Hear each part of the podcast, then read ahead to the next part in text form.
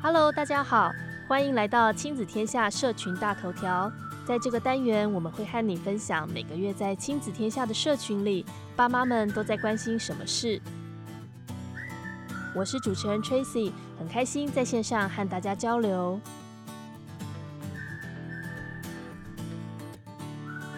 每个人都有情绪，但是能不能做好情绪控管，对每个人一生可是有很重要的影响。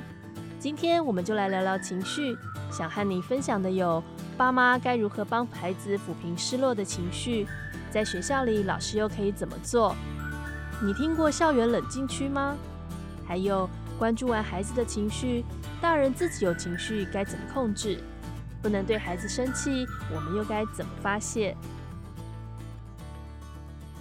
马上来分享第一则社群大头条：毕业典礼要取消吗？五招帮孩子抚平失落情绪。每年六月都是学生们最期待的毕业季，而今年受到新冠肺炎疫情的影响，全球各地的学校都接连做出了取消毕业旅行、毕业典礼的决策。《纽约时报》指出，面对毕业典礼与舞会受到疫情的影响而取消，多数的中学生感到失落、焦躁不安。甚至还会有些愤怒。就算是在疫情相对平稳的台湾，其实也有不少学校取消了毕业旅行、校外教学等等的行程。对于心灵本来就相对敏感的青少年来说，心情难免受到了影响。《少女心事解码》这一本书的作者丽莎·达摩尔博士，同时也是一位心理医师，她提供了几个观点，可以帮助青少年抚平失落和焦虑的情绪。大家不妨参考看看。首先是将焦虑正常化、健康化。很多的青少年，甚至像是我们大人，都不明白焦虑的情绪其实是一种正常的保护机制。焦虑感是在提醒我们潜在的威胁，促使我们移动到安全的环境里。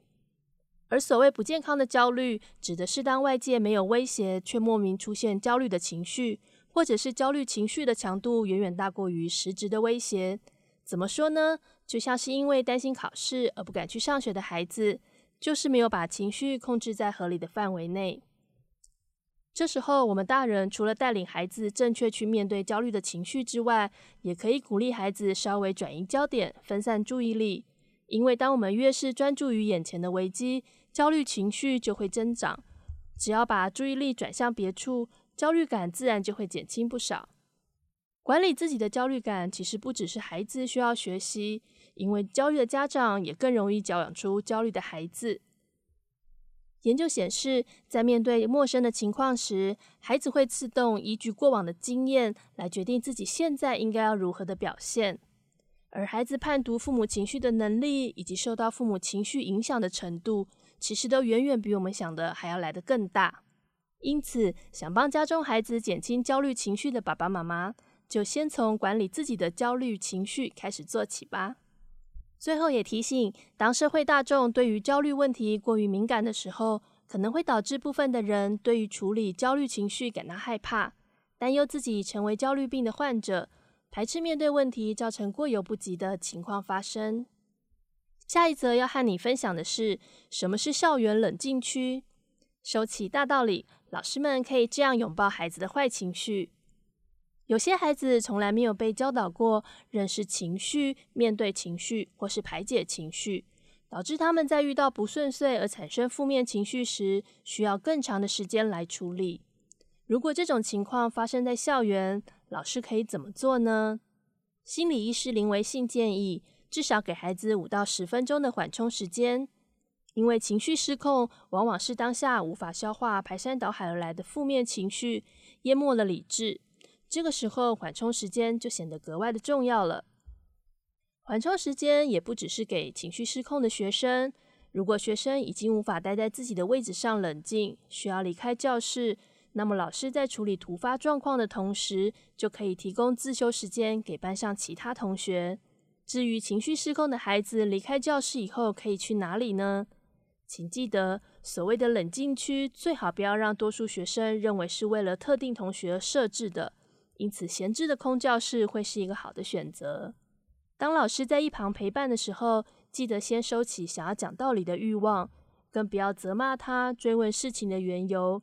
先静静的陪伴他，维护他的安全，并防止他想逃离冷静的空间。因为冷静区的设置目的是为了让情绪失控的学生学习与负面的情绪相处，而不是立刻被要求要安静听话。这个状况其实我们换个角度也就能理解。如果情绪失控的是我们，在那个当下，什么大道理都很难听进去的，你说是不是？那么等到学生冷静之后，老师就可以尝试辅导。这时候，老师可以依据当下的情况，判断是否适合立即进行一对一的对话，或是需要回到班级上课过后，再另外找时间进行。辅导的出发点是关心学生，并透过辅导过程重新梳理情绪、表达感受，帮助他们日后越来越有能力控制自己的情绪，缩短失控以及复原的时间。最好的办法就是平时要多和学生讨论负面情绪袭来的时候可以怎么做。并且同时让他察觉，让他正视自己的状况，学习为自己的行为负起责任。如果平时只有高压的管理而没有任何关心，那么情绪失控当然也就会变成学生反抗的机会了。但相反的，如果能够和学生建立良好的关系，可以帮助学生的机会也就更多。最后一则社群大头条，想和大家分享一个温暖的故事。听了刚刚这么多的建议，无论是从家长或是老师的角度，要引导孩子，是不是总是让你觉得蛮困难呢？如果我们问问大爸妈的过来人，教养孩子的路就是这么焦虑啊，到底该怎么样才能不焦虑呢？其实教养常常没有标准答案。孩子哭闹不睡觉，要不要去抱孩子、哄孩子？孩子功课做不出来，要不要直接指导他？孩子作业忘了带，要不要帮他送去学校？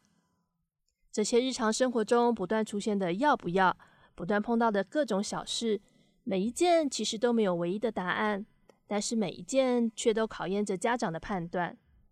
陈志恒心理师分享，曾经有一位妈妈告诉他，因为自己在家暴的环境中成长，所以成为母亲以后，她时时刻刻的告诉自己，千万不要复制上一代的教养方式。竭尽所能的要给孩子更多的爱。然而，每当需要严肃一点说说孩子的不适的时候，这位妈妈也会一直提醒自己要忍住，要忍住，因为他很害怕自己会失控，然后对孩子做出家暴的行为。陈志恒心理师提醒，当父母需要透过隐藏自己的情绪感受，以避免情绪失控，其实会有几个后遗症。首先，孩子可能无法透过父母真实的情绪感受，判读人我之间的分寸，而学习到合宜的行为规范。再来，父母没有对孩子表达生气，难道孩子就感受不到父母的情绪波动吗？当我们隐忍着怒意，强颜欢笑，假装没事，有时候反而会让孩子感觉到错乱。究竟爸爸妈妈怎么了？哪个讯息才是正确的呢？最后也是最麻烦的。当我们尽全力给予孩子温暖关爱，却没有好好的善待自己，痛苦的情绪缺乏出口，长久下来是会让自己陷入委屈之中。到头来，很可能会透过控制孩子的人生，来要求孩子回报自己的苦心。这对孩子其实也是一种伤害。那么，做爸妈的我们到底应该怎么做呢？陈志恒心理师想要告诉你：允许自己当个温暖的爸妈吧。同时，也可以真实的表露自己的情绪。当孩子让你感到生气，你就告诉孩子你正在生气；当孩子让你感到挫败，你就告诉孩子你是挫折、沮丧的。不用害怕自己因此情绪失控，只要你相信自己不会，就不会发生。凡是健康的人都会有情绪波动，但你可以选择比较健康无害的方式来应应。打个比方，当你生气了，就告诉孩子自己生气了。同时，暂时离开现场去喝杯水，转移注意，或是透过呼吸来调节一下，让自己回到稳定的状态后，再回来跟孩子讨论为什么刚刚你生气了，你希望孩子可以怎么做。这么做的同时，孩子其实也在学习如何合一的表达和应应自己的情绪。生气不代表就一定会失控，当然也不代表你不爱孩子。不生气或是隐藏怒气，也不会就此传递出更多的爱给孩子。最后，也想告诉身为父母的你，与其担心自己会不会失控对孩子动粗，更重要的是去关照自己的情绪。当不舒服的情绪来时，能够感觉得到它，同时告诉自己，即使孩子让我感到很头痛，我仍然有能力让孩子感受到我的爱。以上就是这个月大家在亲子天下社群里关心的话题。谢谢大家收听亲子天下社群大头条，希望你们喜欢今天的分享。如果喜欢本次的内容，欢迎评分五星，或是在留言写下评论，让我们知道哦。亲子天下社群大头条，我们下次见，拜拜。